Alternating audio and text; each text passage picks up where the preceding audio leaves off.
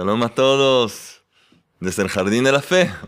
Estamos en la Yeshiva Hutz el Gesed, Hilo de Bondad, dirigida por nuestro querido maestro de guía espiritual y autor de la gran obra en el Jardín de la Fe, el rabino Shalom Arush, que Hashem lo bendiga. Y seguimos adelante con nuestro crecimiento espiritual. La vez pasada hemos hablado un poco de reencarnaciones, todavía vamos a mencionar este tema. Ahora, hoy vamos a tocar unos temas muy, muy importantes.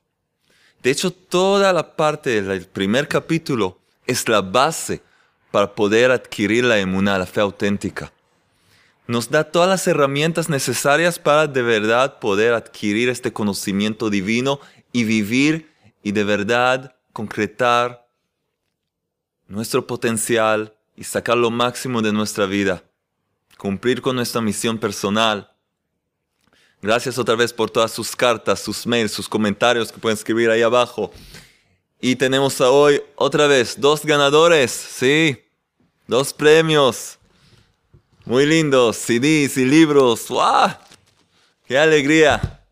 Nos encanta regalarles cosas, dar más motivación para aprender pero directamente vamos a empezar con nuestra enseñanza, el libro en el jardín de la fe.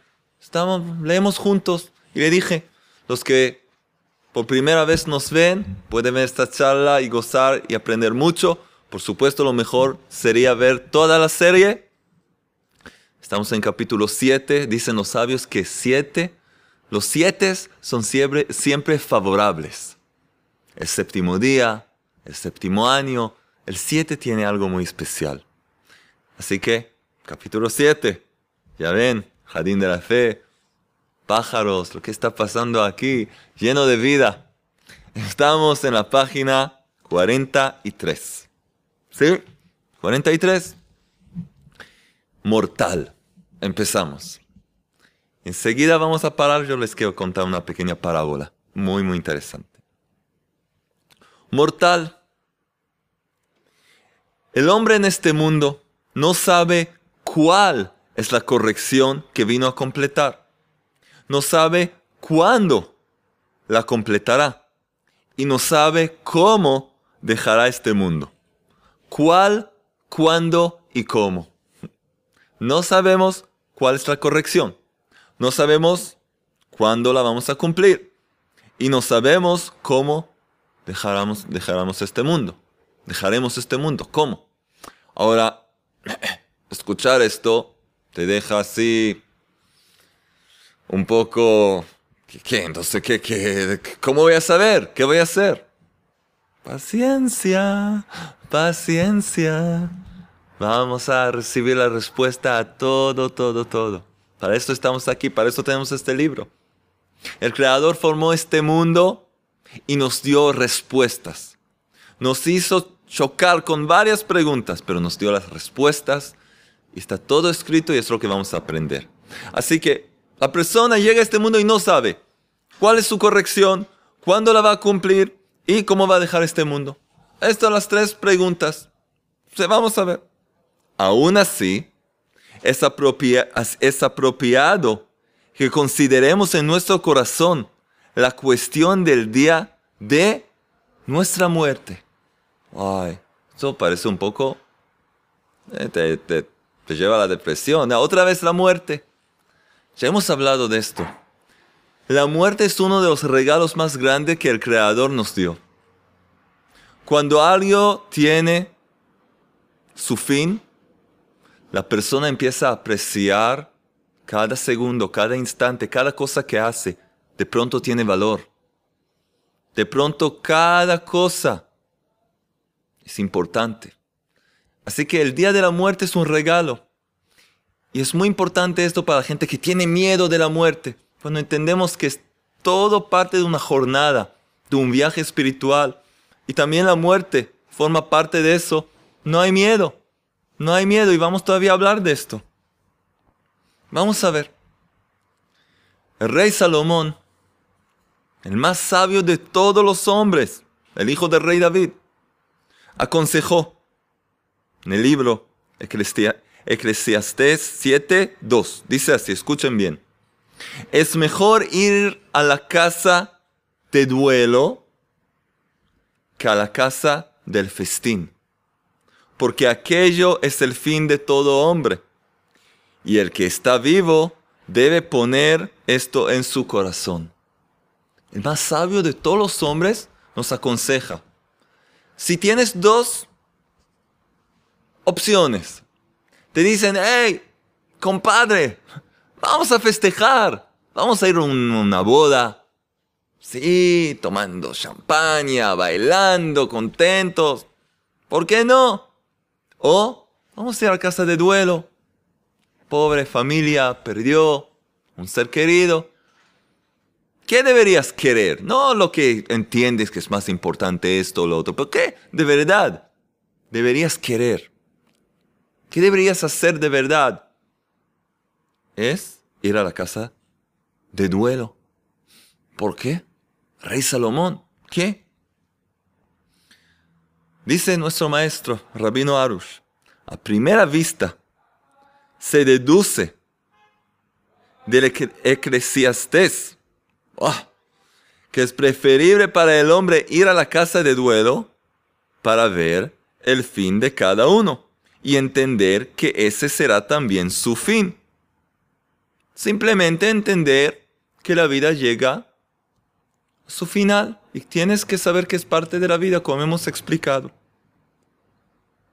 Sorprendentemente, vemos que todas las personas son testigas en su vida de muchas muertes y entierros. Y a pesar de todo, eso no les estimula a pensar en su fin y en su meta. ¿Cuántas veces se escucha de alguien que falleció, cosas que habían pasado? ¿Alguien cambia su vida por eso, no? Hasta médicos y enfermeras en cuyas manos pasan muchos enfermos terminales y agonizantes, y son testigos en su vida de muchísimas muertes, no se despiertan de ninguna manera, en absoluto, para pensar en la vida, en su misión personal. No se despiertan. Ven a la gente morir y siguen. Por el contrario, algunos de ellos están sumergidos en la inmoralidad más que otras personas. Incluso los sepultureros que entierran con sus propias manos decenas y cientos de muertos están sumergidos en las vanidades del mundo y no se despiertan a su meta y a su fin. Es una gran pregunta.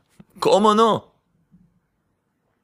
Por eso, es que el rey Salomón enfatiza en la continuación del versículo, y el que vive debe poner eso en su corazón.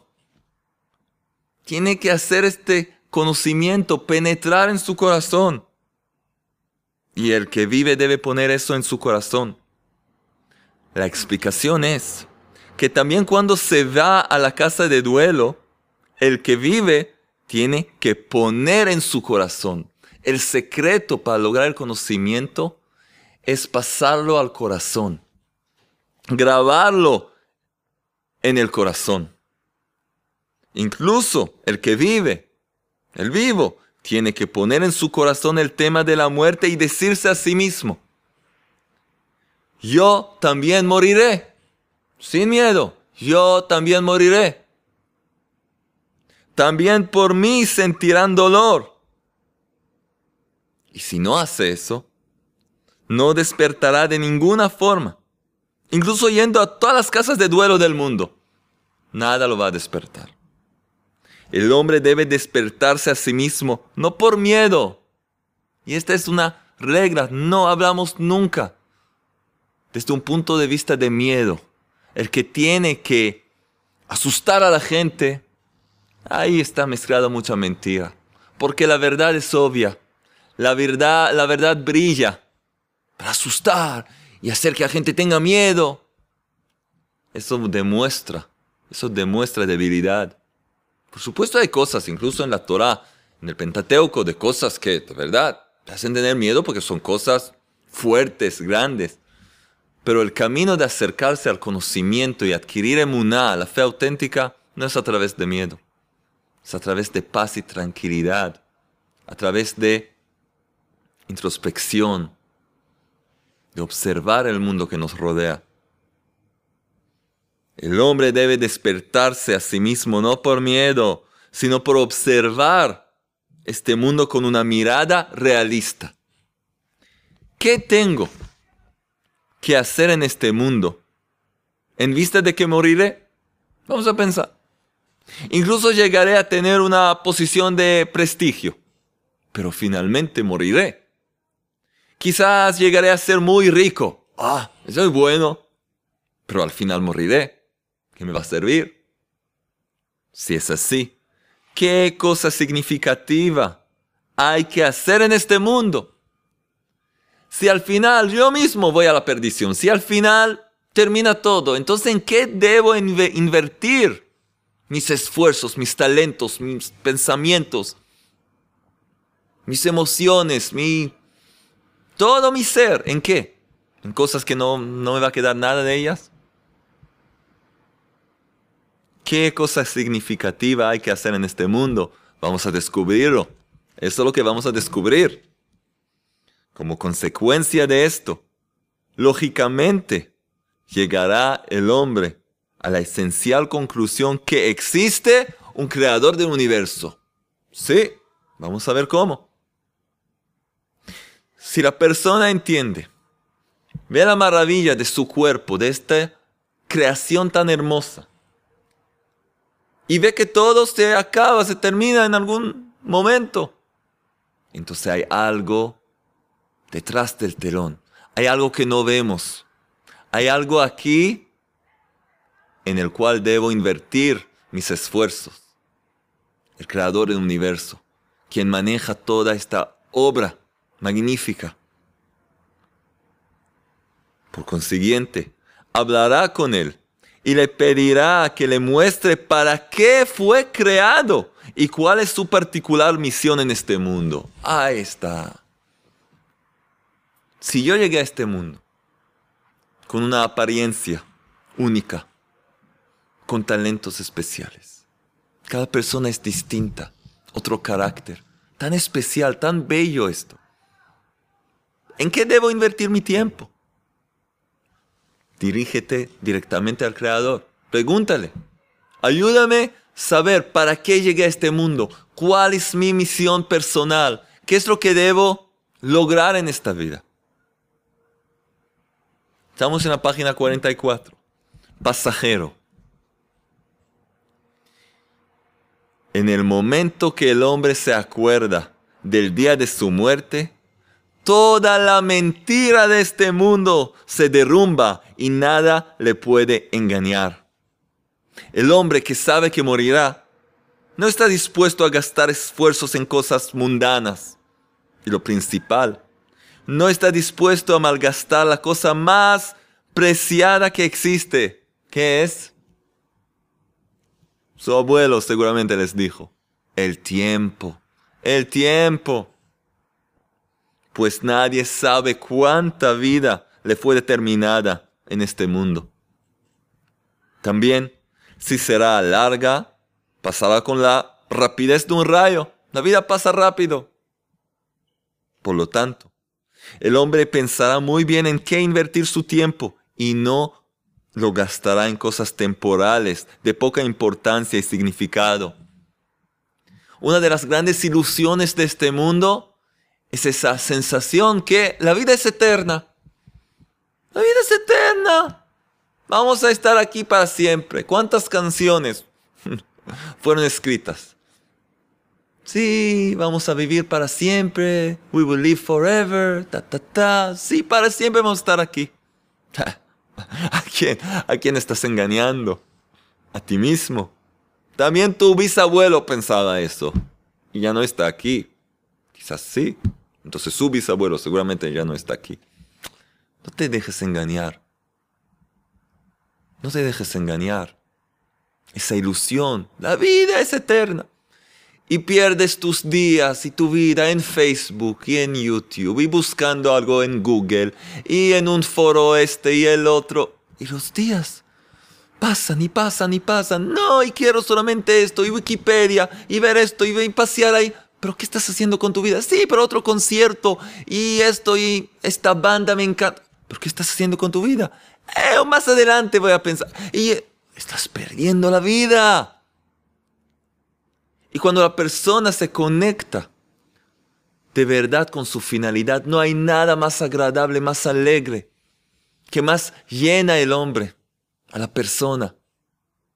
En vez de todas las vanidades esas temporales que no te traen nada. A fin y a cabo no te dan nada. Algo momentario así, pero no te deja con nada verdadero. Cuando el hombre está cerca de su meta y goza de cada momento de la vida cumpliendo su finalidad, entonces todos los asuntos mundanos no tienen ningún significado. No tiene ninguna importancia en qué cama dormirá. No, yo necesito king size. Necesito que sea de una cama de reyes. ¿Para qué? Les prometo que la cama después de los 120 años no sé si es muy cómoda. No te acostumbres demasiado al king size del hotel, no sé qué. Eh, no pierdes el tiempo. Esa persona no tiene ninguna importancia en qué cama dormirá, sobre qué mesa comerá, etc. Todo su interés es como aprovechar cada momento para, ¿para qué? Para conocer y conectarse con el Creador, cumpliendo así su finalidad. Pero, sin embargo, los hombres invierten todas sus energías y todas sus fuerzas en este mundo, en este mundo pasajero. Sufren mucho con cada cosa que no les sale bien. Ah, esto y lo otro. Pasan difíciles, difíciles penalidades para tener éxito sin un momento de descanso toda su vida corren con mucha dificultad y enormes esfuerzos para conseguir la comodidad y el prestigio anhelado. Una gran parte de ellos desgastan así toda su vida sin lograr nada. 70 años, 80 años de vida, nada. ¿Y qué hiciste? Eh, fui médico. Ok, linda cosa, pero ¿Y qué? Tu crecimiento personal. aprendí mucho. Es importante, sí, pero ¿qué lograste? ¿Cómo creciste? Tu alma. ¿Qué, qué, cómo? ¿Qué hizo? ¿Qué logró? ¿Cómo la desarrollaste? Aún aquellos que aparentemente consiguen todas las comodidades mundanas y la posición de prestigio más honorable, a todos les llega la llamada desde lo alto y deben dejar todo, todo lo que consiguieron. No solamente sus bienes materiales, sino también todos los honores y posición que lograron con muchísimos esfuerzos, tiempo, esfuerzo. Todo queda atrás y son llevados de aquí sin nada. Antes de leer el último párrafo de esta parte, les quiero contar una parábola, contar nuestros sabios sobre la vida. Nos va a ayudar a entender un poco mejor exactamente, precisamente lo que estamos hablando. Se cuenta de un hombre que recibió una carta. Miró esa carta. Muy especial. Antes de abrir el sobre, vio que ahí estaba la firma del rey. Oh, ¿El rey me mandó una carta? ¿Qué debe ser esto? Bueno, vamos a abrir la carta. Abre la carta. Y se quedó un poco mm, sorprendido y asustado. ¿Qué estaba escrito en la carta? En la fecha X, una cierta fecha, tiene usted que presentarse frente al rey y rendir cuentas. Presentar todo lo que logró en nuestro reino, todo lo que había hecho, todo lo que hizo en nuestro reino, cómo utilizó todo lo que recibió del rey. En otras palabras, un juicio, ah, un juicio frente al rey. Dios mío, eso sí que es, eso sí que da miedo. No sabía lo que hacer. ¿Qué voy a hacer? No sé lo que, no sé qué decir. No queda mucho tiempo. Fue y empezó a hablar con sus conocidos, sus amigos, sus, sus familiares, con todos, que le ayuden. Quizás que vengan con él, que puedan dar una buena palabra, que puedan contar algo sobre él. Así fue, hizo varias llamadas telefónicas, mandó mensajes. Llegó el día. Llegó el día, el gran día. Y llegó mucha gente. Llegó mucha gente. Gente de la ciudad. Mucha gente de la ciudad. Una gran cantidad de gente le esperaba la entrada de su casa antes de salir a ese camino al palacio del rey. Y se puso muy contento. Todos ustedes van a venir conmigo. ¡Wow! ¡Qué alegría, de verdad! Dijeron, no, no, no, no. Nosotros no, no vamos a ir contigo. Eh, no, no, no. Eh, hay que ser loco ir contigo, que, que el rey no se enoje con nosotros. No sabemos lo que hiciste, no hiciste. Vinimos a darte decirte que tengas un buen camino, despedirnos, que todo vaya bien. Pero no van a venir conmigo a acompañarme. No, no, perdón. Eh, eso ya no podemos, eso no podemos hacer. Dijo, bueno, ok. Entonces aquí se quedan, sí, aquí nos quedamos. Bueno, muchas gracias por venir. Gracias por nada. No, bueno, es lindo que vinieron, pero eso no me va a ayudar frente al rey. Bueno, chao, gracias. Empezó a caminar y lo acompañaron. Había alguna gente, algunas personas que lo acompañaban. ¿Quién era? Su familia. Su familia, los padres, tíos, nietos. No, nietos. Sobrinos. Puede ser también nietos. Acompañaban, sí, nietos, ¿por qué no? Hijos. Fueron un largo camino y llegaron a los portones de oro, los portones del palacio, el gran palacio de esa mansión enorme. Frente a los guardias, él presentó la carta, le dijeron los guardias, por favor entre señor. La familia empezó a acercar, eh, ustedes no, perdón, ustedes no. Eh, ¿Por qué no? Perdón, no, no puedes entrar con ellos. De verdad, perdón familiares se quedaron así. No lo podemos acompañar. Y de la verdad, algunos incluso dijeron, es demasiado peligroso entrar con él al rey. Mejor quedarnos aquí. Y se quedaron ahí, en el portón. Los portones del, del palacio se quedaron ahí. Una familia grande, todos se quedaron. Y él entra, solo. Empieza a caminar. De pronto escucha un ruido. Mira atrás y ve cuatro hombres sabios, viejitos, caminando con él.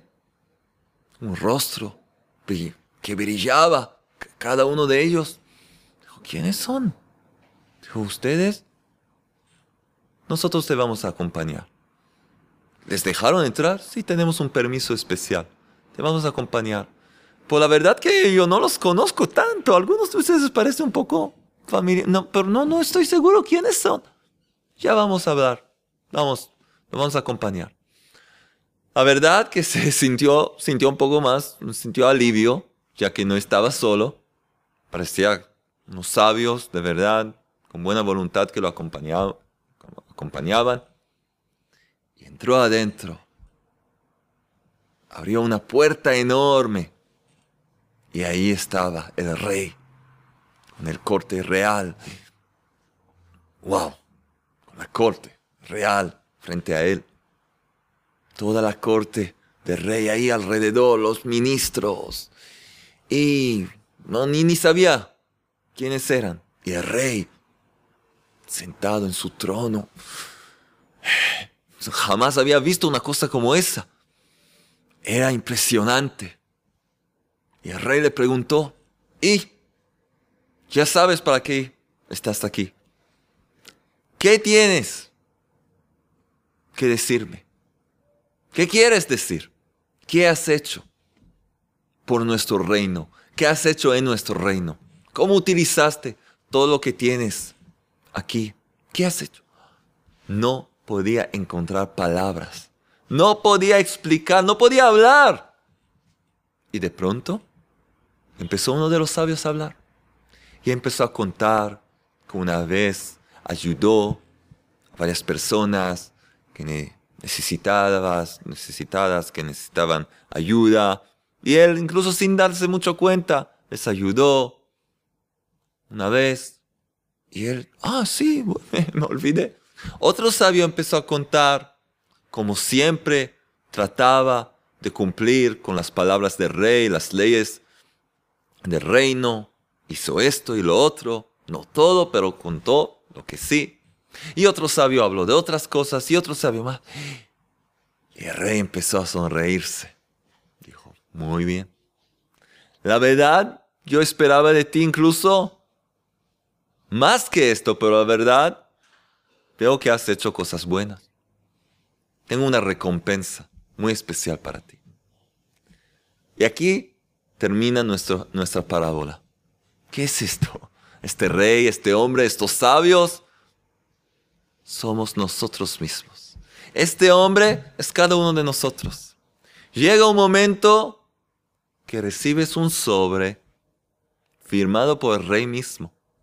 Es ese día que habla el rey Salomón, el día de la muerte, el día en que tienes que presentarte frente al rey, ir a su palacio y rendir cuentas, contar qué has hecho con tu vida, qué has hecho para este mundo, qué has hecho en honor del rey, qué has hecho aquí, con todas las herramientas que has recibido, ojos, nariz, boca, oídos, manos, piernas, corazón, cerebro, todo. ¿Qué has hecho?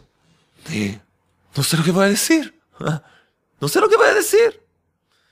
¿Alguien me puede acompañar? Sí. Vienen los ciudadanos. ¿Quiénes son los ciudadanos? Tu dinero, tus bienes, oro y plata. No los puedes llevar contigo. Quedan en tu casa. La persona deja este mundo, queda todo en su casa. Todo, en su billetera, en el banco, todo queda ahí, nadie te acompaña. No el dinero, no, no, nada. Todo queda ahí para otros, para que otros puedan beneficiarse de eso. No puedes llevarte nada. Vas a llevar la caja fuerte a ver al rey. Todo queda. Estas son las gente de la, gente de la ciudad que vino, pero no la acompañó. Bueno. Ahora, ¿alguien me puede acompañar más? Ah, si bien los familiares. Familia te acompaña, pero hasta los portones. Hasta la tumba te pueden acompañar. No sé, no entran adentro. Nadie entra adentro ahí. Los que siguen vivos, de lejos, no tienen acceso. Quedan afuera. Pero cuando entras y subes y te presentas frente al Rey de Reyes, Rey del universo, Hashem, el creador del universo.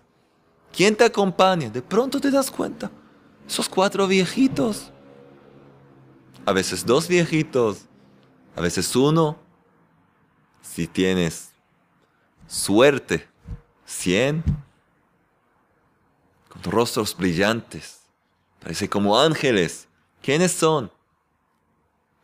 Los preceptos cumplidos y tus buenos actos. Esto es lo que te queda para toda la eternidad. Eso es lo que te llevas contigo. Y te acompañan hasta el rey, frente a la corte real, divina. Van contigo y atestiguan. Él ha hecho, ha hecho el precepto de caridad, ayudó a esta gente, a esta persona. Él cumplió con este precepto, guardó esto, cumplió con esto. Él siempre pensaba en los demás, o sí o no. El que te puede acompañar es solo las cosas que tienen valor espiritual. Y el valor espiritual son tus buenas acciones, buenos actos y los preceptos cumplidos. Ellos te acompañan. Y lamentablemente la mayoría de la gente dice, ¿quiénes son estos? Ni se acuerdan que han hecho eso. Porque si la persona no dedicó su vida y no se enfocó en hacer el bien, en cumplir con los preceptos y hacer buenas acciones y ayudar a los demás y trabajar para crecer, crecer y alimentar su alma con luz divina, enfocando en su finalidad, entonces ni se acuerda de que hizo alguna buena cosa. Pero el Creador no se olvida de nada. El Creador no se olvida de nada. El olvido no existe frente a Él. Él tiene todo anotado, todas las buenas cosas que has hecho. Lamentablemente también las cosas que no son muy buenas. Por eso tenemos que tener un equilibrio, tener más cosas buenas para llevar con nosotros. Para esto vivimos aquí. Para esto hemos llegado a este mundo, enviados a este mundo por el Rey mismo. Por el Rey mismo. Y vamos a hablar todavía, vamos a mencionar otra parábola este mundo está lleno de diamantes. Tenemos que simplemente agacharnos un poco, recogerlos, llenar nuestros bolsillos, pero no perder el tiempo, no perder y gastar esta vida. Porque al final llegas frente al rey, ¿qué tienes? A veces nadie. Miras atrás, ¿dónde están esos sabios no, no está. Porque no, no, nunca te dedicaste a hacer el bien o nunca te enfocaste. Pero lo más maravilloso que hay en el mundo, que cada instante, cada minuto, cada segundo es una oportunidad de empezar de nuevo. De empezar todo, todo de nuevo. Ahora mismo, empezar de ahora, ahora mismo. Empezar ahora mismo. Toda tu vida has hecho tonterías, vanidades, ¿Quién sabe qué? ¿Tú piensas que es la peor persona del mundo? No importa. Ahora mismo puedes empezar de nuevo y puedes cambiarlo todo. Lo que pasó, pasó. Lo importante es empezar de nuevo. Como cantamos siempre. Lo que pasó, pasó. Lo importante es empezar de nuevo. Lo que pasó, pasó. Lo importante es empezar de nuevo. Ay, ay, ay, Padre, renuévame completamente. Ilumíname el alma. Padre, renuévame completamente. Ilumíname el alma. ¡Ay! ¿Ah? Qué buena, muy linda canción, ¿no? En esta canción hay el mensaje. Lo que pasó, pasó. Lo más importante y lo esencial es empezar de nuevo y pedirle al Rey de Reyes, Padre, renuévame completamente. Ilumíname el alma.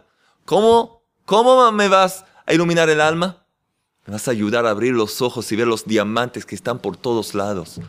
Recoger más buenas acciones, más buenos actos, más preceptos, cumplir y hacer el bien en este mundo y poder presentarme después de los 120 años, si vamos a tener larga vida con la ayuda del Creador, poder presentarnos frente al Rey y darle una gran sonrisa, agradecerle por una hermosa vida, una vida con sentido, con un verdadero sentido, una vida linda, y hermosa, que en ese momento de hecho empieza de verdad, cuando nos sacamos ese traje de sangre y hueso y podemos de verdad vivir una vida eterna espiritual. Entonces, hay tareas, hay deberes, sí, pasajero. Recordar que somos pasajeros. Que cada uno reflexione un poco y piense cuáles son las cosas, vanidades del mundo, cosas mundanas que yo me ocupo tanto de ellas. Que cada uno anote en su cuaderno, aquí está el mío, yo hago también las tareas. A mí no me dan premios, yo no recibo estos premios, pero ya los tengo. Así que y de verdad, el gran premio es el crecimiento personal de cada uno. Pero también enseguida vamos a ver quién, quiénes son los ganadores de nuestros premios. Pero hacer las tareas para ustedes mismos, no es para mí, no es para mí, así siempre dice la maestra, ¿no? No lo hacen por mí. Bueno, aquí lo hacemos de verdad por nosotros mismos, para nuestro crecimiento, que cada uno escriba cuáles son las cosas que yo soy adicto a ellas. Como les digo, pues uno en Facebook, uno con su celular se despierta por la mañana, lo primero, hay mensajes, ay, eh, llegó algo, un correo, ¿qué estás haciendo? Te despertaste, el Creador te, devolvió la vida, te devolvió tu alma. Ahora te importa de, de, de, de, unos mensajes. Cada uno en sus cosas. Uno, eh, el cine, una nueva película, tengo que ver, tengo que ver. Uno con... Pero mira cuánto tiempo estás perdiendo. Nadie dijo que no puedes gozar de la vida. Pero fíjate, escríbete. ¿Cuáles son las cosas que te, te llevan y te encierran? Te dejan tan ocupado que no tienes tiempo para ocuparte de tu finalidad. Y después de tener esa lista, te va a ser mucho más fácil, y como vamos a estudiar, aprender más adelante, para ver cómo deshacerte de a poco de esas cosas que de hecho son una cárcel, una cárcel para tu alma, que no te dejan crecer, que no te dejan seguir adelante. Cada uno haga esa lista y que lo tenga presente. Al final este cuaderno nos va a servir mucho. Y ahora, sí, sí, llegó el momento de los premios. ¿Quién ganó esta vez? ¿Quiénes son los ganadores de hoy? Vamos a ver. Tenemos dos. Primer premio, segundo premio. La verdad, todo es primer premio. Pero primero, ¿quién se ganó un CD, un CD de nuestra serie que sigue creciendo, sigue creciendo? Enseñanzas para el alma, lo pones en tu automóvil, lo escuchas y hay también música ahí adentro. Ay, hay varias sorpresas ahí. Y me puedes escuchar a mí también ahí. ahí estoy, dentro de uno, de cada uno de estos. ¿Lo ven? Ah, el CD lo va a recibir esta vez Omar. Omar. Omar. Ya puso su nombre completo en nuestra página ahí abajo. Entonces, Omar Lemos. Lemos. Y nos escribe así. Solamente tengo agradecimiento para los que dirigen estas charlas y para el Eterno que me trajo hasta acá. Nos cuenta que hace cuatro años tuvo un infarto cerebral, que según el cuerpo médico que me atendió tenía horas de sobrevivencia, pero el Creador decidió que aún no era el momento de su partida. Y a las 72 horas ya estaba en su casa. increíble.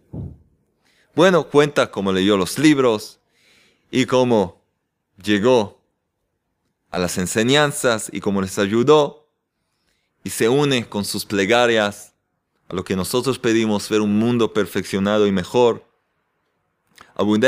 abundantes bendiciones de paz y felicidad y que se mantengan siempre alegres, pues todo es para nuestro supremo bien. Shalom. Este es Omar Lemos que recibe un CD desde la santa ciudad de Jerusalén va a recibir uno de nuestros CDs. Gracias, Omar.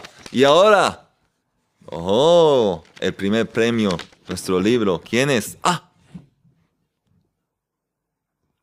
una niña de nueve años.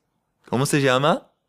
Seguramente está gritando en casa ahora. ¿Quién es? Yael Rabinovich. Yael Rabinovich. Y nos escribe así. Hola, soy Yael, tengo nueve años. Dice, ¿dónde estudia? Sí. Y su papá es un fan de las enseñanzas. Pasa horas escuchando los videos, tratando de llevarlos a la práctica en la vida diaria. Excelente. Su papá, Herschele, se llama o Jorge. Estamos tan felices en el camino de Teshuvah, de regresar al camino de la fe. Le mandamos un abrazo a todos Aquí también tenemos unas palabras del padre de Jorge Rabinovich. Ustedes reciben el libro de esta séptima charla. Lo van a recibir a casa. Bezrat Hashem. Un gran abrazo. Gracias por escribirnos. Y a él tú también quiero que hagas los deberes. Es muy importante ayúdale a tu padre y que puedan gozar de este libro y hacer los deberes. Y la semana que viene vamos a estudiar. ¿Qué vamos a estudiar? Un mensaje sobre el atributo, el atributo del triunfo. Vamos a entender lo que es y cómo nos nega a llegar a nuestra finalidad. Todo esto y mucho más la próxima vez que el Rey del Universo nos ayude a crecer y ver muy pronto un mundo perfeccionado rápidamente y en nuestros días adelante a trabajar. Amén.